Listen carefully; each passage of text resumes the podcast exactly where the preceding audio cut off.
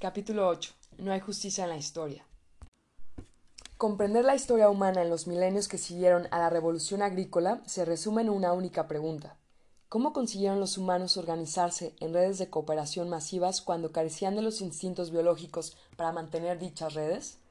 La respuesta, a grandes rasgos, es que los humanos crearon órdenes imaginados y diseñaron escrituras.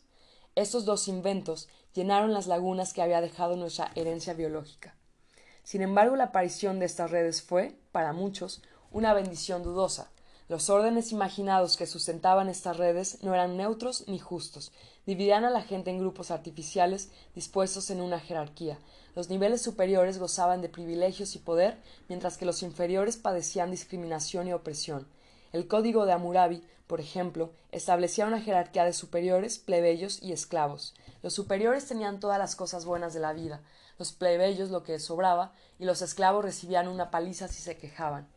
A pesar de su proclamación de la igualdad de todos los hombres, el orden imaginado que los americanos fundaron en 1776 también establecía una jerarquía entre los hombres, que se beneficiaban de él, y las mujeres, a las que dejaba sin autoridad. Asimismo, creó una jerarquía entre los blancos que gozaban de libertad y los negros y los indios americanos que eran considerados humanos de un tipo inferior, y por lo tanto no compartían por igualdad los derechos de los hombres. Muchos de los que firmaron la Declaración de Independencia eran dueños de esclavos, y no liberaron a sus esclavos después de firmar la declaración, ni se consideraban hipócritas. En su opinión, los derechos de los hombres tenían poco que ver con los negros. El orden americano consagraba asimismo la jerarquía entre ricos y pobres. La mayoría de los americanos de la época no tenían ningún problema con la desigualdad causada por el hecho de que los padres ricos transmitían su dinero y sus negocios a los hijos. En su opinión, la igualdad significaba simplemente que las mismas leyes eran de aplicación a ricos y pobres. No tenía nada que ver con los beneficios de desempleo, la educación integrada o el seguro de enfermedad. También la libertad tenía connotaciones muy distintas de las que posee hoy.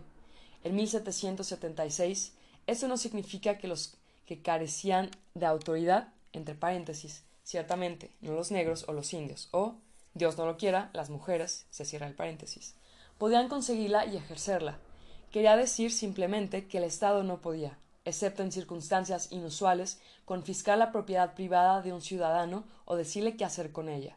El orden americano, por lo tanto, defendía la jerarquía de la riqueza, que algunos creían que era ordenada por Dios y otros creían que representaba las leyes inmutables de la naturaleza. La naturaleza, se afirmaba, premiaba el mérito con la riqueza al tiempo que penalizaba la indolencia. Todas las distinciones mencionadas anteriormente entre personas libres y esclavos, entre blancos y negros, entre ricos y pobres, se fundamentaban en ficciones.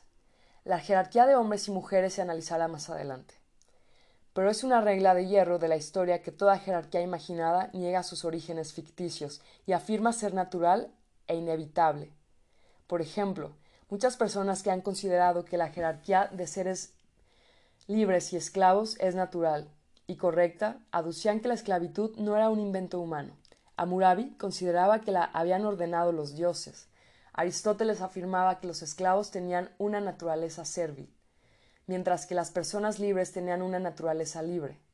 Su nivel en la sociedad es simplemente un reflejo de su naturaleza innata. Si preguntamos a los supremacistas blancos acerca de la jerarquía racial, obtendremos una lección pseudocientífica sobre las diferencias biológicas entre las razas.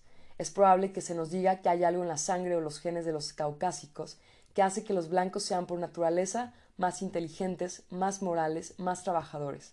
Si preguntamos a un capitalista empecinado sobre la jerarquía de la riqueza, es probable que oigamos que es el resultado inevitable de diferencias objetivas en las capacidades individuales. Según esta idea, los ricos tienen más dinero porque son más capaces y diligentes. Por eso, a nadie debería preocuparle que los ricos reciban una mejor asistencia sanitaria, una mejor educación y una mejor nutrición. Los ricos merecen ricamente todas y cada una de las ventajas de las que gozan. Los hindúes, que son fieles al sistema de castas, creen que hay fuerzas cósmicas que hicieron que unas castas sean superiores a otras, según un famoso mito creacionista hindú, los dioses modelaron al mundo a partir del cuerpo de un ser primigenio, el Purusha. El sol fue creado a partir del ojo del Purusha, la luna a partir del cerebro del Purusha, los brahmanes que son sacerdotes, de su boca, los chatrías, que son los guerreros, de sus brazos, los vaishyas, que son campesinos y mercaderes, de sus muslos, y los shudras, los criados, de sus piernas. Si se acepta esta explicación, las diferencias sociopolíticas entre brahmanes y shudras son tan naturales y eternas como las diferencias entre el sol y la luna.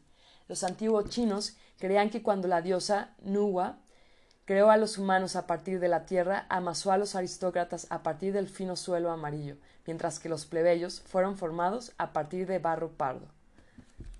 Pero hasta donde sabemos, todas estas jerarquías son productos de la imaginación humana. Brahmanes y Shudras no fueron creados realmente por los dioses a partir de diferentes partes del cuerpo de un ser primigenio. Por el contrario, la distinción entre las dos castas fue creada por leyes y normas inventadas por humanos en el norte de la India hace unos tres mil años. Contrariamente a lo que se decía Aristóteles, no hay diferencias biológicas conocidas entre los esclavos y las personas libres. Las leyes y las normas humanas han convertido a algunas personas en esclavos y a otras en amos. Entre negros y blancos hay algunas diferencias biológicas objetivas, como el color de la piel y el tipo del pelo, pero no hay pruebas de que las diferencias se extiendan a la inteligencia o a la moralidad. La mayoría de las personas afirman que su jerarquía social es natural y justa, mientras que las de otras sociedades se basan en criterios falsos y ridículos. A los occidentales modernos se les enseña a mofarse de la idea de la jerarquía racial. Les sorprende que haya leyes que prohíban a los negros vivir en barrios de blancos, o estudiar en escuelas para blancos, o ser tratados en hospitales para blancos. Sin embargo, la jerarquía de ricos y pobres, que ordena que la gente rica viva en barrios separados y más lujosos, que estudien en escuelas separadas y más prestigiosas, y que reciban tratamiento médico en instalaciones separadas y mejor equipadas, les parece perfectamente sensata a muchos norteamericanos y europeos. No obstante, es un hecho comprobado que la mayoría de las personas ricas lo son por el simple hecho de haber nacido en el seno de una familia rica, mientras que la mayoría de las personas pobres seguirán siéndolo durante toda su vida simplemente por haber nacido en el seno de una familia pobre. Lamentablemente las sociedades humanas complejas parecen requerir jerarquías imaginadas y discriminación injusta. Desde luego, no todas las jerarquías son idénticas desde el punto de vista moral, y algunas sociedades padecieron niveles de discriminación más extremos que otras. Pero los estudiosos no conocen ninguna sociedad grande que haya podido librarse totalmente de la discriminación.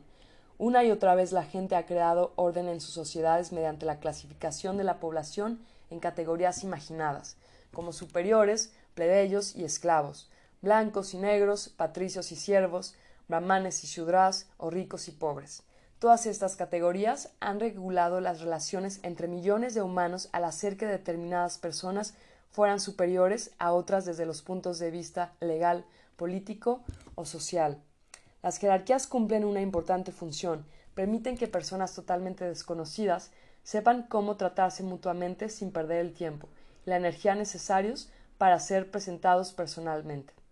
El Pygmalion de Bernard Shaw no es necesario que Henry Higgins trae un conocimiento íntimo con Elisa Doolittle para comprender cómo debe relacionarse con ella. Solo con oírla hablar, Higgins sabe que ella es un miembro de la clase baja con el que puede hacer lo que le plazca. Por ejemplo, usarla como instrumento en su apuesta de hacer pasar a una florista por una duquesa. Una Elisa moderna que trabaja en una floristería tiene que saber cuánto esfuerzo ha de poner a la hora de vender rosas y gladiolos a las decenas de personas que entran cada día en la tienda. No puede hacer una encuesta detallada de los gustos y el bolsillo de cada individuo. En lugar de eso, emplea pistas sociales, la manera en que viste una persona, su edad y, si no es políticamente correcta, el color de su piel. Así es como ella distingue inmediatamente entre el socio de una empresa de contabilidad que es probable que haga un encargo importante de caras rosas y el chico de los recados que solo se puede permitir un ramillete de margaritas. Desde luego, las diferencias en capacidades naturales también desempeñan su papel en la formación de distinciones sociales, pero estas diversidades de aptitudes y carácter están medidas normalmente por jerarquías imaginadas. Esto ocurre por dos causas importantes. Primera, y principal, la mayoría de las capacidades han de cuidarse y desarrollarse. Incluso si alguien nace con un talento concreto, por lo general dicho talento permanecerá latente si no se promueve, se refina y se ejercita. No todas las personas tienen las mismas posibilidades de cultivar y refinar sus capacidades. Por regla general, que tengan o no dicha oportunidad dependerá del lugar que ocupen en la jerarquía imaginada de su sociedad. Harry Potter es un buen ejemplo de ello. Apartado de su familia de magos distinguidos y creados por personas ignorantes que no son magos, llega a Hogwarts, sin ninguna experiencia en el arte de la magia. Le harán falta siete libros para obtener el dominio de sus poderes y el conocimiento de sus habilidades únicas. Segunda, aun en el caso de que personas pertenecientes a clases diferentes desarrollen exactamente las mismas capacidades, es improbable que disfruten del mismo éxito, porque tendrán que jugar la partida con reglas distintas. Si la India gobernada por Gran Bretaña un intocable, un brahman, un irlandés católico y un inglés protestante hubieran desarrollado de alguna manera exactamente la misma perspicacia para los negocios, no habrían tenido la misma oportunidad de hacerse ricos. El juego económico estaba arreglado con restricciones legales y techos de cristal no oficiales. El círculo vicioso. Todas las sociedades se basan en jerarquías imaginadas, pero no necesariamente en las mismas jerarquías. ¿Qué explica las diferencias? ¿Por qué la sociedad india tradicional clasifica a las personas según su casta, la sociedad otomana según su religión y la sociedad norteamericana según su raza? En la mayoría de los casos, la jerarquía se originó como resultado de un conjunto de circunstancias históricas accidentales y después se perpetuó y refinó a lo largo de muchas generaciones, a medida que diferentes grupos desarrollaban intereses creados en ella. Por ejemplo, muchos expertos suponen que en el sistema de castas hindú tomó forma cuando pueblos indoarios invadieron el subcontinente indio hace unos tres mil años y sojuzgaron a la población local. Los invasores establecieron una sociedad estratificada, en la que los, por supuesto, ellos ocuparon las posiciones importantes, sacerdotes y guerreros, permitiendo que los nativos vivieran como siervos y esclavos, los invasores, que eran poco en número, temían perder su rango privilegiado y su identidad única. Para impedir este peligro, dividieron la población en castas, a las que se les exigía que cada una tuviera una ocupación específica o desempeñara un papel específico en la sociedad. Cada una tenía un rango legal, privilegios y deberes distintos. La mezcla de castas, la interacción social, el matrimonio, incluso compartir comida, estaba prohibida. Las distinciones no eran solo legales, se convirtieron en una parte inherente de la mitología y de la práctica religiosa. Los dominadores aducían que el sistema de casas reflejaba una realidad cósmica, eterna, en lugar de un acontecimiento histórico casual. Los conceptos de pureza e impureza eran elementos esenciales en la religión hindú, y fueron aprovechados para apuntalar la pirámide social. Los hindúes piadosos se les enseñaba que el contacto con una casta diferente podía contaminarlos no solo a ellos personalmente, sino a la sociedad en su conjunto, y por tanto debían repudiarlo. Estas ideas no son en absoluto exclusivas de los hindúes. A lo largo de la historia, y en casi todas las sociedades, los conceptos de contaminación y pureza han desempeñado un papel principal a la hora de hacer cumplir las divisiones sociales y políticas, y han sido explotados por numerosas clases diferentes dirigentes para mantener sus privilegios. Sin embargo, el temor a la contaminación no es una invención solo de sacerdotes y príncipes. Probablemente tiene sus raíces en los mecanismos de supervivencia biológica que hace que los humanos sientan una revulsión instintiva hacia los, los portadores potenciales de enfermedades, como las personas enfermas y los cadáveres. Si se desea mantener aislado a cualquier grupo humano, mujeres, judíos, gitanos, homosexuales, negros, la mejor manera de hacerlo es convencer a todo el mundo de que estas personas son una fuente de contaminación. El sistema de castas hindú y sus leyes de pureza quedaron hondamente arraigadas en la cultura india. Mucho después de que la invasión indoaria se olvidara, los indios continuaron creyendo en el sistema de castas y abominado de la contaminación causada por la mezcla de las castas. Las casas no fueron inmunes al cambio. En realidad, a medida que el tiempo pasaba, las castas mayores se dividieron en subcastas. Al final, las cuatro castas originales se convirtieron en tres mil agrupaciones distintas denominadas yati, literalmente nacimiento. Pero esta proliferación de castas no cambió el principio básico del sistema, según el cual cada persona nace dentro de un rango determinado, Cualquier infracción de sus normas contamina a la persona y a la sociedad como un todo. El yati de una persona determina su profesión, la comida que puede comer, su lugar de residencia y la pareja que puede elegir en matrimonio. Por lo general, una persona puede casarse solo en el seno de su casta, y los hijos de esta unión heredarán su nivel social. Siempre se desarrollaba una nueva profesión o un nuevo grupo de personas aparecía en escena. Tenían que ser reconocidos como casta con el fin de recibir un lugar legítimo dentro de la sociedad hindú. Los grupos que no conseguían reconocimiento como casta eran, literalmente, descastados. Ni siquiera ocupaban el escalón más bajo en esta sociedad estratificada. Acabaron siendo conocidos como los intocables. Tenían que vivir separados de todas las demás personas y ganarse la vida a duras penas de maneras humillantes y repugnantes. Como buscar material de desecho en los vertederos de basura.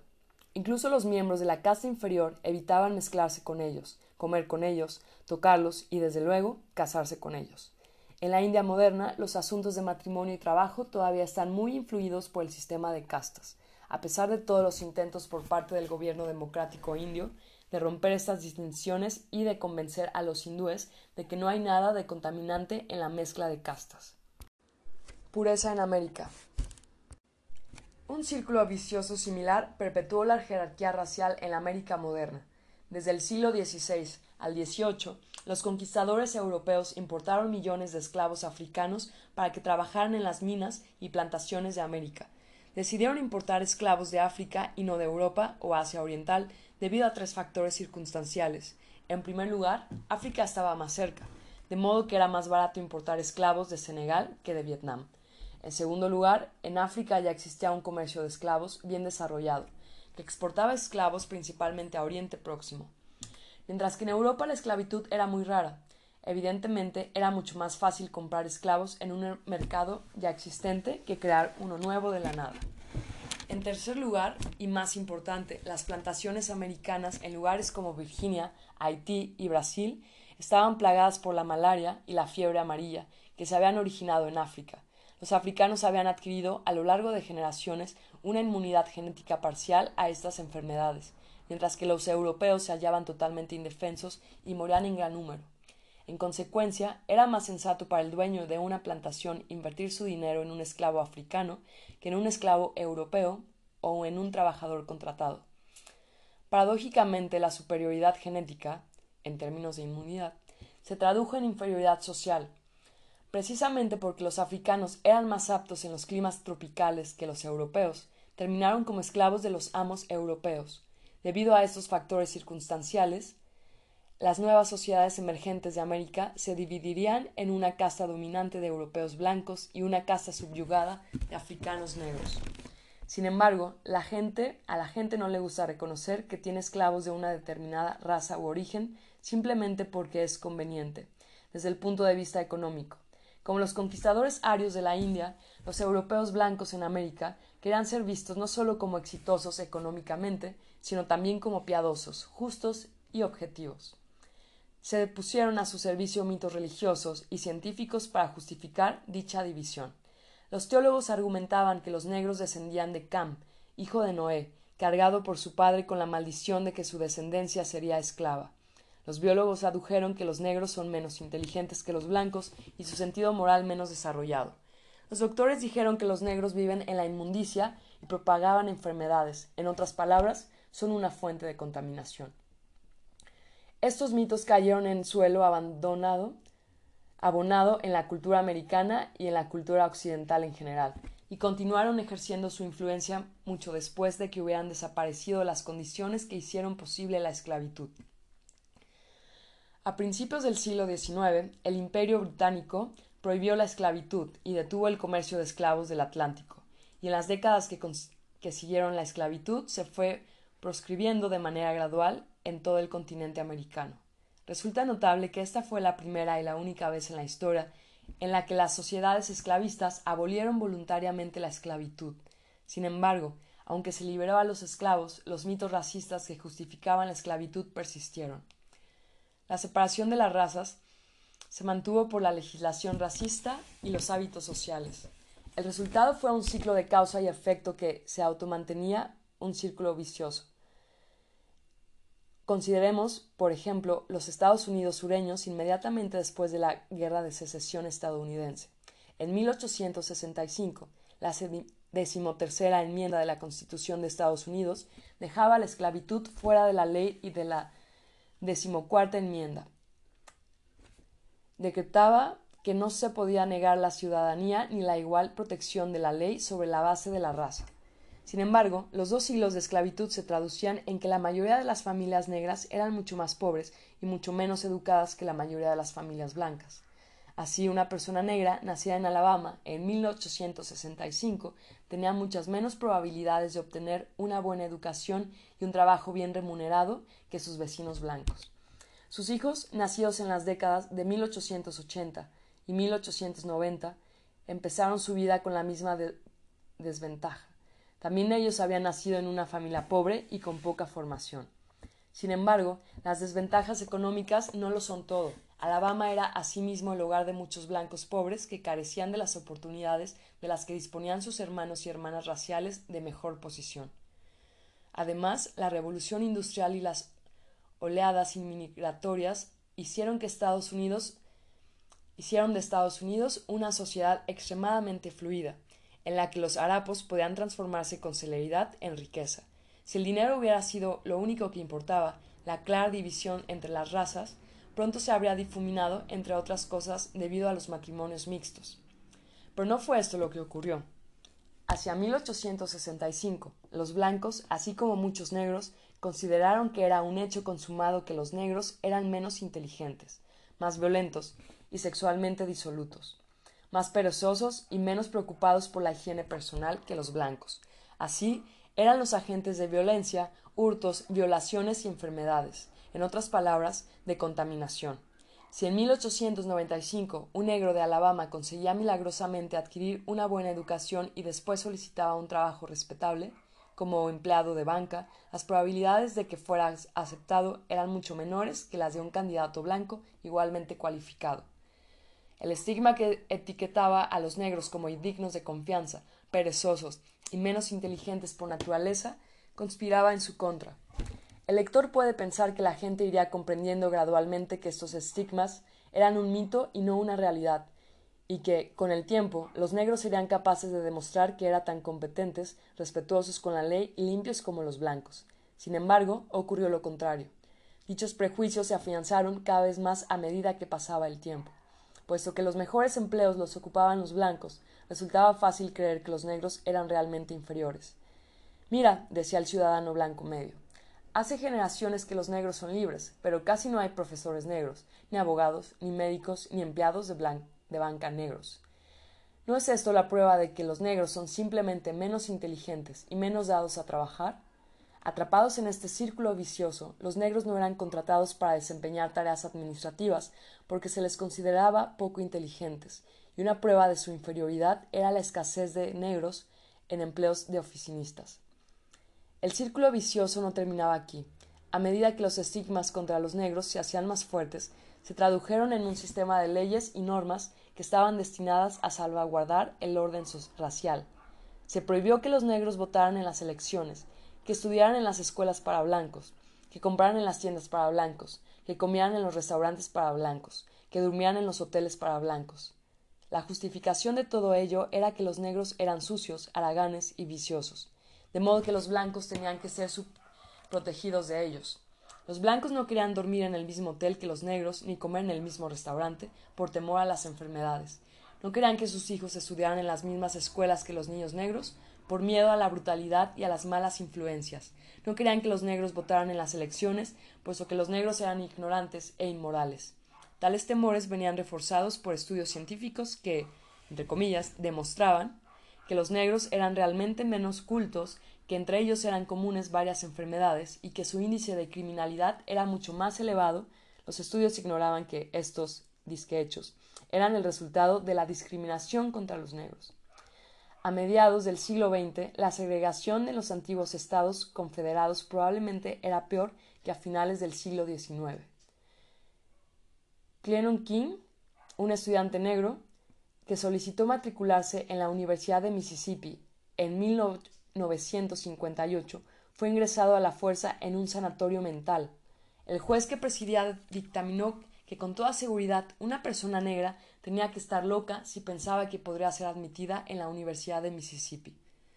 Nada resultaba más repugnante para los americanos sureños y para muchos norteños que las relaciones sexuales y el matrimonio entre un hombre negro y una mujer blanca. El sexo entre razas se convirtió en el mayor de los tabúes, y se consideraba que cualquier violación o sospecha de violación merecía el castigo inmediato y sumario en forma de linchamiento. El Ku Klan, una sociedad secreta supremacista blanca, perpetró muchos de tales asesinatos. Podía haber enseñado a los brahmanes hindúes un par de cosas acerca de las leyes de pureza. Con el tiempo, el racismo se extendió a ámbitos cada vez más culturales. La cultura estética norteamericana se construyó alrededor de estándares blancos de belleza, los atributos físicos de la raza blanca, por ejemplo, la piel clara, el pelo suave y liso, una pequeña nariz respingona, se identificaron como hermosos. Los rasgos típicamente negros, piel oscura, pelo oscuro y tupido, una nariz achatada, se consideraban feos. Estas preconcepciones encajaban en la jerarquía imaginada a un nivel incluso más profundo de la conciencia humana y por lo tanto la perpetuaban. Estos círculos viciosos pueden seguir durante siglos o incluso milenios, perpetuando una jerarquía imaginada que surgió de un hecho histórico casual. La discriminación injusta suele empeorar, no mejorar, con el tiempo. El dinero llama al dinero y la pobreza a la pobreza. La educación llama a la educación y la ignorancia a la ignorancia. Los que una vez fueron víctimas de la historia, es probable que vuelvan a hacerlo otra vez. Y aquellos a los que la historia ha concedido privilegios tienen más probabilidades de obtenerlas de nuevo. La mayoría de las jerarquías sociopolíticas carecen de una base lógica o biológica. No son más que la perpetuación de acontecimientos aleatorios sostenidos por mitos. Esta es una buena razón para estudiar historia, si la división entre negros y blancos o entre brahmanes y shudras se fundamentara en realidades biológicas, es decir, si los brahmanes tuvieran realmente un cerebro mejor que el de los de los shudras, la biología bastaría para comprender a la sociedad humana, puesto que las distinciones biológicas entre los diferentes grupos de homo sapiens son, de hecho, insignificantes, la biología no puede explicar los intricados detalles de la sociedad india o de la dinámica racial americana. Solo podemos comprender estos fenómenos estudiando los acontecimientos, circunstancias y relaciones de poder que transformaron funciones de la imaginación en estructuras sociales crueles y muy reales. Él y ella. Diferentes sociedades adoptan diferentes tipos de jerarquías imaginadas. La raza es muy importante para los americanos modernos, pero era relativamente insignificante para los musulmanes medievales, la casta era un asunto de vida o muerte en la India medieval, mientras que en la Europa moderna es prácticamente inexistente. Sin embargo, hay una jerarquía que ha sido de importancia suprema en todas las sociedades humanas conocidas la jerarquía del género. En todas partes la gente se ha dividido en hombres y mujeres, y casi en todas partes los hombres han obtenido la mejor tajada, al menos desde la revolución agrícola. Algunos de los textos chinos más antiguos son huesos de oráculos que datan de 1200 AC y que se usaban para adivinar el futuro. En uno de ellos había grabada la siguiente pregunta: ¿Será venturoso el parto de la señora Hao? A la que se respondía: Si el niño nace en un día Ding, venturoso. Si nace en un día Heng, muy afortunado. Sin embargo, la señora Hao dio a luz en un día Yajin. El texto termina con esta observación displicente. Tres semanas y un día después, en un día Yajin, nació el hijo. No hubo suerte, era una niña. Más de tres mil años después, cuando la China comunista promulgó la política del hijo único, muchas familias chinas continuaron considerando que el nacimiento de una niña era una desgracia. Ocasionalmente, los padres abandonaban o mataban a las niñas recién nacidas con el fin de tener otra oportunidad de conseguir un niño. En muchas sociedades, las mujeres eran simplemente propiedades de los hombres, con frecuencia de sus padres, maridos o hermanos. El estupro o la violación en muchos sistemas legales se consideraba un caso de violación de propiedad. En otras palabras, la víctima no era la mujer que fue violada, sino el macho que, había, que la había poseído. Así las cosas, el remedio legal era la transferencia de propiedad. Se exigía al violador que pagara una dote por la novia al padre o al hermano de la mujer tras lo cual ésta se convertía en la propiedad del violador. La Biblia decreta que si un hombre encuentra a una joven virgen no desposada, la agarra y yace con ella y fueren sorprendidos, el hombre que yació con ella dará al padre de la joven cincuenta ciclos de plata y ella será su mujer. De Deuteronomio 22, 28 29. Los antiguos hebreos consideraban que este era un arreglo razonable. Violar a una mujer que no pertenecía a ningún hombre no era considerado un delito en absoluto, de la misma manera que coger una moneda perdida en una calle frecuentada no se consideraba un robo. Y si un marido violaba a una mujer, a su mujer, no cometía ningún delito. De hecho, la idea de que un marido pudiera violar a su mujer era un oxímoron. oxímoron. Ser marido significaba tener el control absoluto de la sexualidad de la esposa, Decir que un marido había violado a su esposa era tan ilógico como decir que un hombre había robado su propia cartera.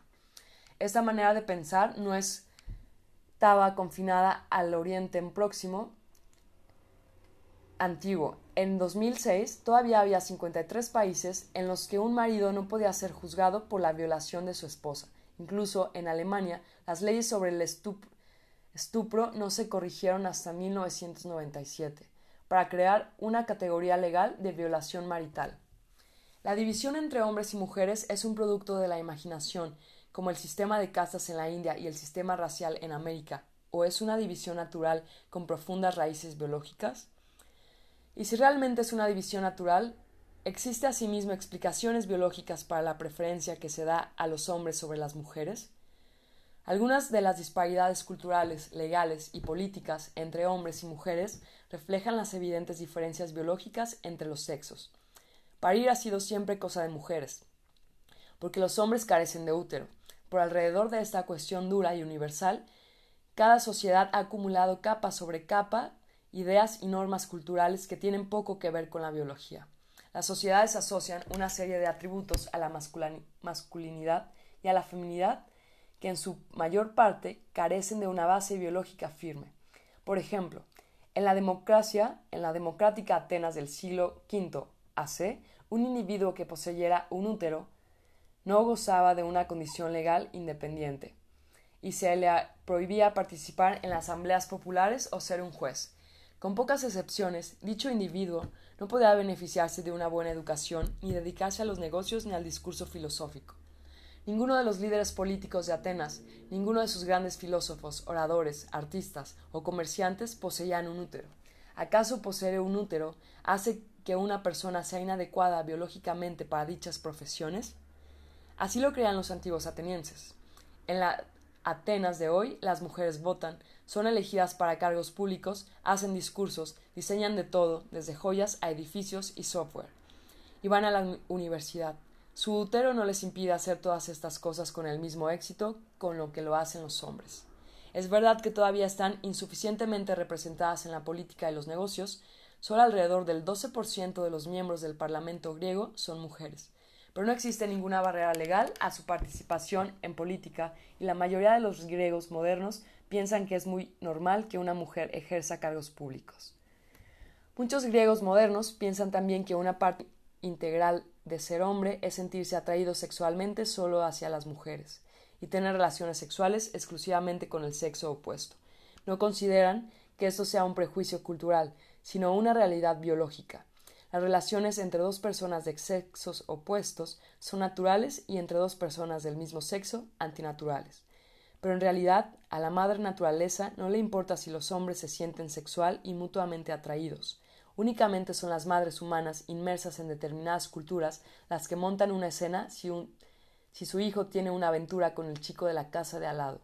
Los berrinches de la madre no son un imperativo biológico. Un número significativo de culturas humanas han considerado que las relaciones homosexuales no solo son legítimas, sino incluso socialmente constructivas, siendo la Grecia clásica el ejemplo más notable. La Iliada no menciona que Tetis tuviera ninguna objeción a las relaciones de su hijo Aquiles con Patroclo. A la reina Olimpia de Macedonia, una de las mujeres más temperamentales y enérgicas del mundo antiguo, hasta el punto de mandar a asesinar a su propio marido, el rey Filipo, no le dio ningún ataque cuando su hijo, Alejandro Magno, llevó a casa a cenar a su amante Hefestión. ¿Cómo podemos distinguir lo que está determinado biológicamente de lo que la gente intenta simplemente justificar mediante mitos biológicos? Una buena regla empírica es la biología lo permite, la cultura lo prohíbe. La biología tolera un espectro muy amplio de posibilidades. Sin embargo, la cultura obliga a la gente a realizar algunas posibilidades al tiempo que prohíbe otras. La biología permite a las mujeres tener hijos, mientras que algunas culturas obligan a las mujeres a realizar esta posibilidad. La biología permite a los hombres que gocen del sexo entre sí, mientras que algunas culturas les prohíben realizar esta posibilidad. La cultura tiende a deducir, a aducir que solo prohíbe lo que es antinatural, pero desde una perspectiva biológica, nada es antinatural. Todo lo que es posible es, por definición, también natural. Un comportamiento verdaderamente antinatural que vaya contra las leyes de la naturaleza simplemente no puede existir, de modo que no necesitaría prohibición. Ninguna cultura se ha preocupado nunca de prohibir que los hombres fotosinteticen, que las mujeres corran más deprisa que la velocidad de la luz o que los electrones que tienen carga negativa se atraigan mutuamente. En realidad, nuestros conceptos natural y antinatural no se han tomado de la biología, sino de la teología cristiana. El significado teológico de natural es de acuerdo con las intenciones de Dios que creó la naturaleza. Los teólogos cristianos argumentaban que Dios creó el cuerpo humano con el propósito de que cada miembro y órgano sirvieran a un fin particular. Si utilizamos nuestros miembros y órganos para si los usamos de manera diferente a lo que Dios pretendía, es antinatural. Sin embargo, la evolución no tiene propósito. Los órganos no han evolucionado con una finalidad y la manera como son usados está en constante cambio. No hay un solo órgano en el cuerpo humano que realice únicamente la tarea que realizaba su prototipo cuando apareció por primera vez hace cientos de millones de años. Los órganos evolucionan para ejecutar una función concreta, pero una vez que existen, pueden adaptarse a sí mismos para otros usos. La boca, por ejemplo, apareció porque los primitivos organismos pluricelulares necesitaban una manera de incorporar nutrientes a su cuerpo. Todavía usamos la boca para este propósito, pero también la empleamos para besar, hablar y, si somos Rambo, para extraer la anilla de las granadas de mano. ¿Acaso alguno de estos usos es antinatural simplemente porque nuestros antepasados vermiformes de hace 600 millones de años no hacían estas cosas con su boca? De manera parecida, las alas no surgieron de repente en todo su esplendor aerodinámico. Se desarrollaron a partir de órganos que cumplían otra finalidad. Según una teoría, las alas de los insectos se desarrollaron hace millones de años a partir de protusiones corporales de bichos que no podían volar. Los bichos con estas protuberancias poseían una mayor área superficial que los que no las tenían, y eso les permitía captar más radiación solar, y así mantenerse más calientes. En un proceso evolutivo lento, esos calefactores solares aumentaron de tamaño, la misma estructura que era buena para la máxima absorción de radiación solar, mucha superficie y poco peso, también, por coincidencia, proporcionaba a los insectos un poco de sustentación cuando brincaban y saltaban. Los que tenían las mayores protusiones podían brincar y saltar más lejos, algunos insectos empezaron a usar aquellas cosas para planear, y desde allí solo hizo falta un pequeño paso hasta las alas para propulsar realmente al bicho a través del aire. La próxima vez que un mosquito zumbe en la oreja del lector, acúsele de, comportamiento antinatural. Si fuera bien educado y se conformara con lo que Dios le ha dado, solo emplearía sus alas como paneles solares. El mismo tipo de multitarea es aplicable a nuestros órganos y comportamientos sexuales. El sexo evolucionó primero para la procreación y los rituales de cortejo como una manera de calibrar la educación, la adecuación de una pareja potencial. Sin embargo, en la actualidad muchos animales usan ambas cosas para una multitud de fines sociales que poco tienen que ver con crear pequeñas copias de sí mismo. Los chimpancés, por ejemplo, utilizan el sexo para afianzar alianzas políticas, establecer intimidad y desarmar tensiones. ¿Acaso esto es antinatural? Sexo y género. Así pues, tiene poco sentido decir que la función natural de las mujeres es parir, o que la homosexualidad es antinatural. La mayoría de las leyes, normas, derechos y obligaciones que definen la masculinidad o la feminidad reflejan más la imaginación humana que la realidad biológica. Biológicamente, los humanos se dividen en machos y hembras. Un macho de Homo sapiens posee un cromosoma X y un cromosoma Y, una hembra tiene dos cromosomas X, pero hombre y mujer denominan categorías sociales, no biológicas. Mientras que en la gran mayoría de los casos en la mayor parte de las sociedades humanas los hombres son machos y las mujeres hembras, los términos sociales portan una gran cantidad de equipaje que solo tiene una tenue relación, si es que la hay, con los términos biológicos. Un hombre no es un sapiens con cualidades biológicas particulares como cromosomas X, Y, testículos y mucha testosterona. Lo que ocurre es que encaja en una rendija concreta del orden humano imaginado en su sociedad. Sus mitos culturales le asignan papeles masculinos, como dedicarse a la política, derechos como votar y deberes como el servicio militar concretos. Asimismo, una mujer no es un, una sapiens con dos cromosomas X, un útero y gran cantidad de estrógeno. Más bien es un miembro femenino de un orden humano imaginado. Los mitos de, una de su sociedad le asignan papeles femeninos únicos, crear hijos, derechos, protección contra la violencia y deberes, obediencia a su marido.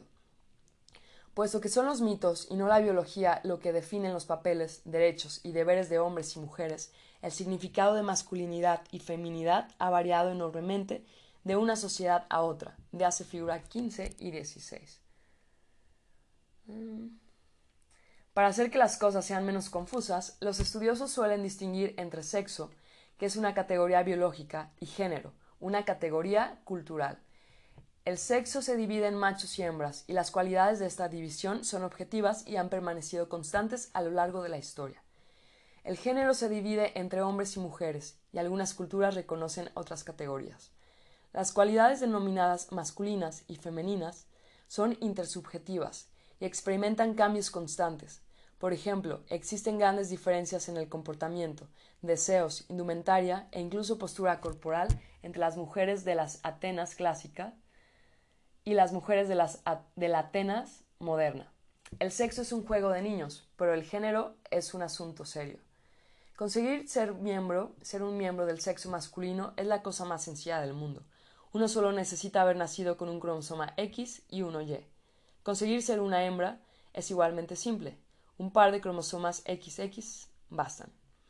En, contraste, convertirse en un hombre o una mujer es una empresa muy complicada y exigente, puesto que la mayoría de las cualidades masculinas y femeninas son culturales y no biológicas, ninguna sociedad corona automáticamente a cada macho como hombre ni a cada hembra como mujer. Ni esos títulos son laureles sobre los que uno pueda descansar una vez que se han adquirido. Los machos han de demostrar continuamente su masculinidad a lo largo de su vida, desde la cuna a la tumba, en una serie interminable de ritos y desempeños, y la obra de una mujer no se acaba nunca. Ha de convencerse continuamente y de convencer a los demás de que es lo bastante femenina. El éxito no está garantizado. Los machos, en particular, viven en el temor constante de perder su afirmación de masculinidad. A lo largo de la historia, los machos han estado dispuestos a arriesgar e incluso a sacrificar su vida, simplemente para que los demás puedan decir es todo un hombre. Figura 15. La masculinidad en el siglo XVIII. Retrato oficial del rey Luis XIV de Francia. Adviértase la larga peluca, las medias, los zapatos de tacón alto, la postura de bailarín y la enorme espada. En la Europa contemporánea, todos estos rasgos, con excepción de la espada, se considerarían señales de afeminamiento. Pero en su época, Luis era un de masculinidad y virilidad. Figura 16. La masculinidad en el siglo XXI. Retrato oficial de Barack Obama. ¿Dónde están la peluca, las medias, los tacones altos y la espada? Los hombres dominantes nunca han tenido un aspecto más insulso y deprimente que en la actualidad. Durante la mayor parte de la historia, los hombres dominantes han sido pintorescos y ostentosos, como los jefes de los indios americanos con sus tocados de plumas y los marajás hindúes ataviados de sedas y diamantes. En el reino animal, los machos tienden a tener colores más vivos que las hembras. Pensemos en la cola de los pavos reales y en las melenas de los leones. ¿Qué es lo que tienen de tan bueno los hombres? Al menos desde la revolución agrícola, la mayoría de las sociedades humanas han sido sociedades patriarcales que valoraban mucho más a los hombres que a las mujeres. Con independencia de cómo una sociedad definiera hombre y mujer, ser un hombre era siempre mejor.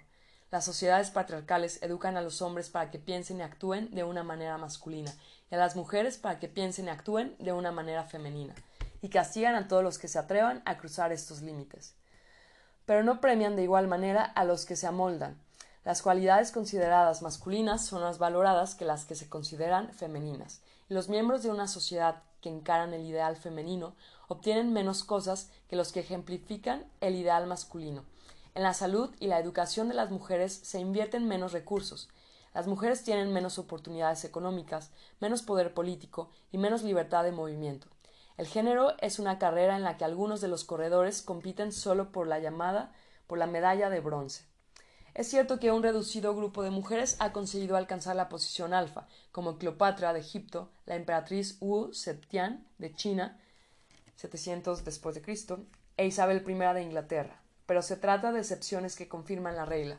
A lo largo de los 45 años de reino a lo largo de los 45 años del reinado de Isabel I, todos los miembros del Parlamento eran hombres, todos los oficiales de la Marina y del Ejército reales eran hombres, todos los jueces y abogados eran hombres, todos los obispos y arzobispos eran hombres, todos los teólogos y sacerdotes eran hombres, todos los médicos y cirujanos eran hombres, todos los estudiantes y profesores en todas las universidades y facultades eran hombres, todos los alcaldes y gobernantes eran hombres, y casi todos los escritores, arquitectos, poetas, filósofos, pintores, músicos y científicos eran hombres. El patriarcado ha sido la norma en casi todas las sociedades agrícolas e industriales y ha resistido tenazmente a los cambios políticos, las revoluciones sociales y las transformaciones económicas. Egipto, por ejemplo, fue conquistado numerosas veces a lo largo de los siglos, Asirios, persas, macedonios, romanos, árabes, mamelucos, turcos e ingleses lo ocuparon, y su sociedad permaneció siempre patriarcal. Egipto fue gobernado por la ley faraónica, la ley griega, la ley romana, la ley musulmana, la ley otomana y la ley británica, y en todas ellas se discriminaba a las personas que no fueran todo un hombre, entre comillas. Puesto que el patriarcado es tan universal, no puede ser el producto de algún círculo vicioso que se pusiera en marcha por un acontecimiento casual. Vale la pena señalar que incluso antes de 1492 la mayoría de las sociedades, tanto en América como en Afroasia, eran patriarcales, aunque habían permanecido sin contacto durante miles de años. Si el patriarcado en Afroasia fue resultado de algún acontecimiento aleatorio, ¿por qué eran patriarcales los aztecas y los incas? Es mucho más probable que, aunque la definición precisa varía de una cultura a otra, alguna razón biológica universal por la que casi todas las culturas valoraban más la masculinidad que la feminidad. No sabemos cuál es la verdadera razón. Existen muchas teorías, pero ninguna de ellas es convincente. Potencia muscular. La teoría más común señala el hecho de que los hombres son más fuertes que las mujeres y que han usado su mayor potencia física para obligar a las mujeres a someterse. Una versión más, más sutil de esta afirmación aduce que su fuerza permite a los hombres monopolizar tareas que exigen un trabajo manual duro, como labrar y cosechar. Esto les da el control de la producción de alimentos, que a su vez se traduce en poder político. El énfasis de la potencia muscular plantea dos problemas. Primero, la afirmación de que los hombres son más fuertes que las mujeres es cierta solo por término medio y solo con relación a determinados tipos de fuerza. Por lo general, las mujeres son más resistentes al hambre, la enfermedad y la fatiga que los hombres. También hay muchas mujeres que pueden correr más veloces y levantar pesos más pesados que muchos hombres. Además, y lo que es más controvertido para esta teoría, a lo largo de la historia a las mujeres se las ha excluido principalmente de profesiones que requieren poco esfuerzo físico, como el sacerdocio, las leyes y la política, mientras que se han dedicado a tareas manuales duras en los campos, en la artesanía y en el hogar. Si el poder social se dividiera en relación directa con la fuerza física o el vigor, las mujeres tendrían una parte mayor del mismo. Y lo que es más importante, simplemente no hay relación directa entre la fuerza física y el poder social entre los humanos. Las personas de más de 60 años suelen ejercer poder sobre personas que se hallan en la veintena, aunque las que tienen veintitantos años son mucho más fuertes que sus mayores. El típico dueño de una plantación en Alabama a mediados del siglo XIX podría haber sido derribado en segundos por cualquiera de los esclavos que cultivaban sus campos de algodón. Para seleccionar faraones egipcios o papas católicos no se utilizaban combates de boxeo. En las sociedades de cazadores-recolectores, el predominio político reside generalmente en la persona que posee las mejores habilidades sociales y no en la que tiene la musculatura más desarrollada. En el crimen organizado, el gran jefe no es necesariamente el hombre más forzudo. A menudo es un hombre anciano que raramente utiliza sus propios puños. Consigue que hombres más jóvenes y en forma hagan los trabajos sucios por él. Un tipo que crea que la manera de quedarse con el sindicato es darle una paliza al don es improbable que viva el tiempo suficiente para aprender de su error. Incluso entre los chimpancés, el macho alfa consigue su posición al establecer una coalición estable con otros machos y hembras, no mediante la violencia insensata. En realidad, la historia humana demuestra que a menudo hay una relación inversa entre proezas físicas y el poder social. En la mayoría de las sociedades, las clases sociales inferiores son las que realizan los trabajos manuales. Esto puede reflejar la posición de Homo sapiens en la cadena trófica. Si todo lo que importara fueran las capacidades físicas brutas, los sapiens se encontrarían en un peldaño intermedio de la escalera, pero sus habilidades mentales y sociales los situaron en el ápice. Por lo tanto, es natural que la cadena de poder dentro de la especie esté determinada a sí mismo por capacidades mentales y sociales más que por la fuerza bruta. Por eso es difícil creer que la jerarquía social más influyente y más estable de la historia se base en la capacidad de los hombres de reprimir físicamente a las mujeres. La escoria de la sociedad. Otra teoría explica que la dominancia masculina resulta no de la fuerza, sino de la agresión, Millones de años de evolución han hecho a los hombres mucho más violentos que las mujeres.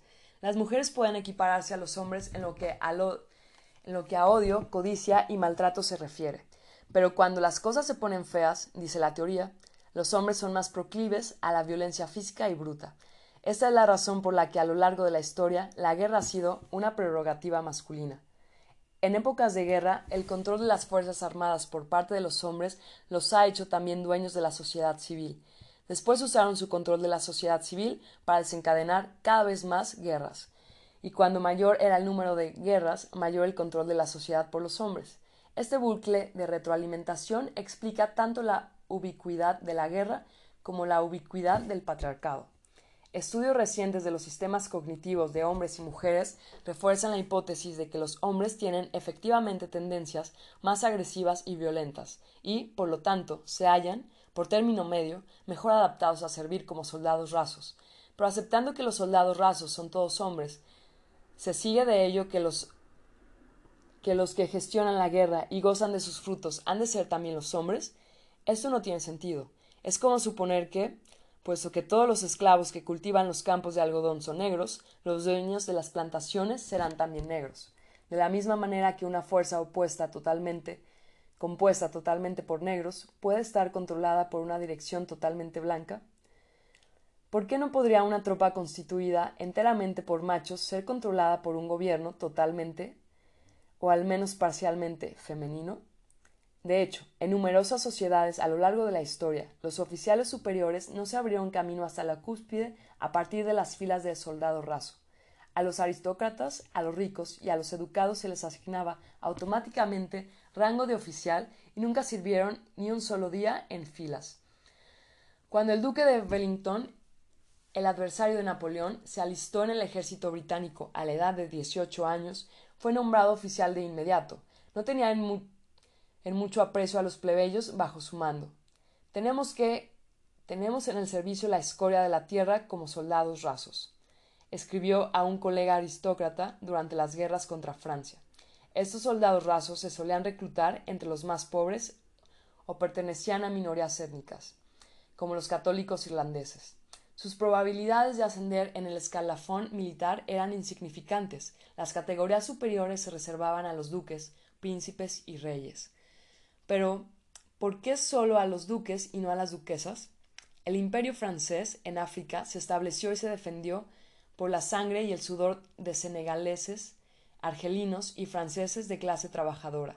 El porcentaje en filas de franceses de buena familia era insignificante, pero el porcentaje de franceses de buena familia en la pequeña élite que mandaba el ejército francés que gobernaba el imperio y gozaba de sus frutos era alto. ¿Por qué solo franceses y no francesas? En China había una larga tradición de someter el ejército a la burocracia civil, de manera que mandarines que nunca habían empuñado la espada dirigían a menudo las guerras. No se gasta el buen hierro para producir clavos, reza un refrán chino, que significaba que la gente de talento se incorpora a la burocracia civil, no al ejército. ¿Por qué, pues, eran hombres todos estos mandarines? No se puede aducir razonablemente que su debilidad física o sus bajos niveles de testosterona impedían a las mujeres ser mandarines, generales y políticos de éxito. Con el fin de administrar una guerra es seguro que se necesita vigor, pero no mucha fuerza física ni agresividad. Las guerras no son peleas de taberna, son proyectos muy complejos que requieren un grado extraordinario de organización, cooperación y, y pacificación. La capacidad de mantener la paz en casa, de adquirir aliados en el exterior y de comprender qué pasa en la mente de otras personas, en particular nuestros enemigos, suele ser la clave de la victoria, de modo que un bruto agresivo suele ser la peor elección para dirigir una guerra. Es mucho mejor una persona cooperativa que sepa cómo apaciguar, cómo manipular y cómo ver las cosas desde diferentes perspectivas. Esta es la materia de la que están hechos los forjadores de imperios. Augusto, que era incompetente desde el punto de vista militar, tuvo éxito en la, en la empresa de establecer un régimen imperial estable y consiguió así algo que no lograron ni Julio César ni Alejandro Magno, que eran generales mucho mejores.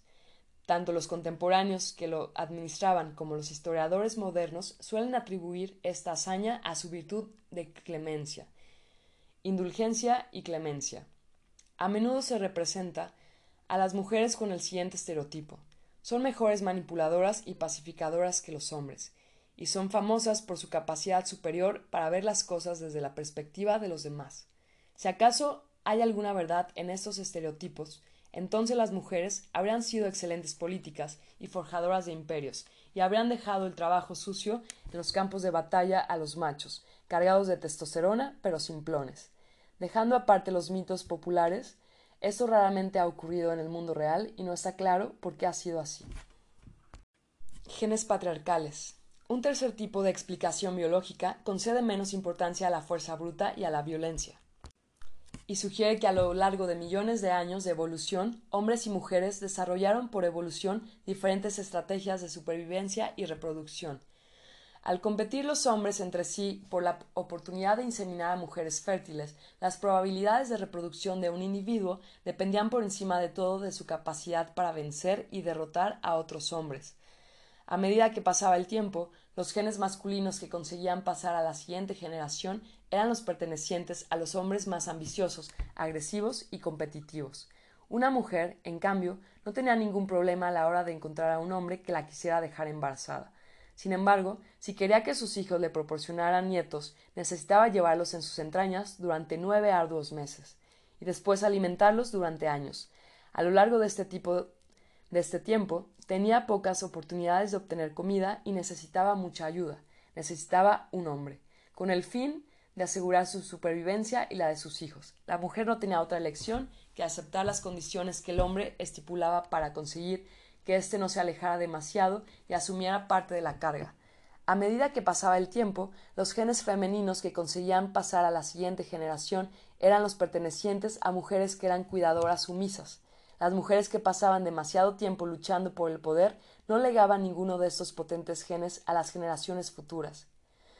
El resultado de estas diferentes estrategias de supervivencia, según esta teoría, es que los hombres han sido programados para ser ambiciosos y competitivos y para destacar en la política de los negocios, mientras que las mujeres han tendido a apartarse del camino y a dedicar su vida a criar a los hijos.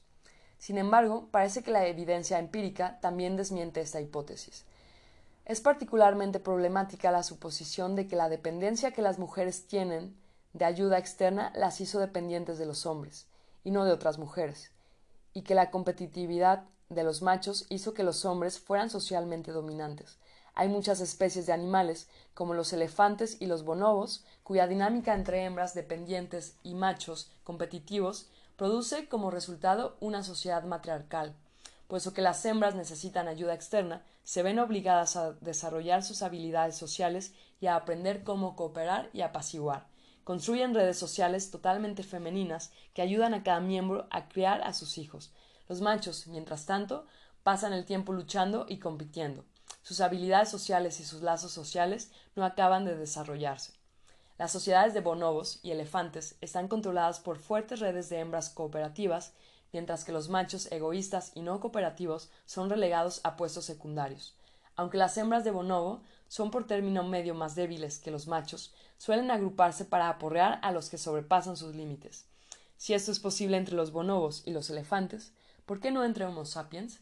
Los sapiens son animales relativamente débiles, cuya ventaja reside en su capacidad de cooperar en gran número.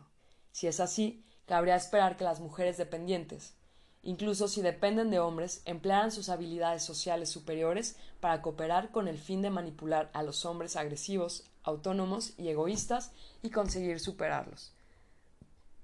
¿Cómo llegó a ocurrir que la única especie cuyo éxito depende sobre todo de la cooperación, los individuos que supuestamente son menos cooperativos, los hombres, controlen a los individuos que supuestamente son más cooperativos, las mujeres? En la actualidad no tenemos una respuesta satisfactoria. Quizá las hipótesis comunes sean simplemente erróneas. ¿Acaso los machos de la especie Homo sapiens no están caracterizados por la fuerza física, la agresividad y la competitividad, sino por unas habilidades sociales superiores y una mayor tendencia a cooperar? Sencillamente no lo sabemos. Lo que sabemos, sin embargo, es que durante el último siglo los papeles de género han experimentado una revolución extraordinaria. Cada vez hay más sociedades que no solo conceden a hombres y mujeres un estatus legal, derechos políticos y oportunidades económicas iguales, sino que piensan de nuevo y por completo los conceptos más básicos de género y sexualidad. Aunque la brecha de género es todavía importante, los acontecimientos se han precipitado a una velocidad vertiginosa. En 1913, en Estados Unidos, se consideraba de manera general que conceder el derecho de voto a las mujeres era una afrenta. La posibilidad de que hubiera una mujer ministra o juez del Tribunal Supremo era simplemente ridícula, o, al mismo tiempo, la homosexualidad era un tema tabú, ni siquiera podía hablarse de ella en la sociedad educada. Sin embargo, en 2013, el derecho de voto de las mujeres se, se da por sentado. Apenas es motivo de comentario que haya ministras, y cinco jueces del Tribunal Supremo de Estados Unidos, tres de los cuales son mujeres, deciden a favor de legalizar los matrimonios entre personas del mismo sexo, al votar en contra de las objeciones de cuatro jueces masculinos. Estos cambios espectaculares son precisamente lo que hacen que la historia del género nos deje tan estupefactos. Sí, como hoy se ha demostrado de manera tan clara, el sistema patriarcal se ha basado en mitos infundados y no en hechos biológicos. ¿Qué es lo que explica la universalidad y estabilidad de este sistema?